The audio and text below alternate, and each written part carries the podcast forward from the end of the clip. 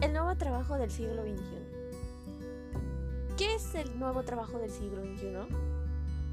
En resumen, son los creadores de contenido para Internet, que se pueden encontrar en las plataformas como lo son YouTube, Twitch, Facebook, Instagram, TikTok, entre otras plataformas.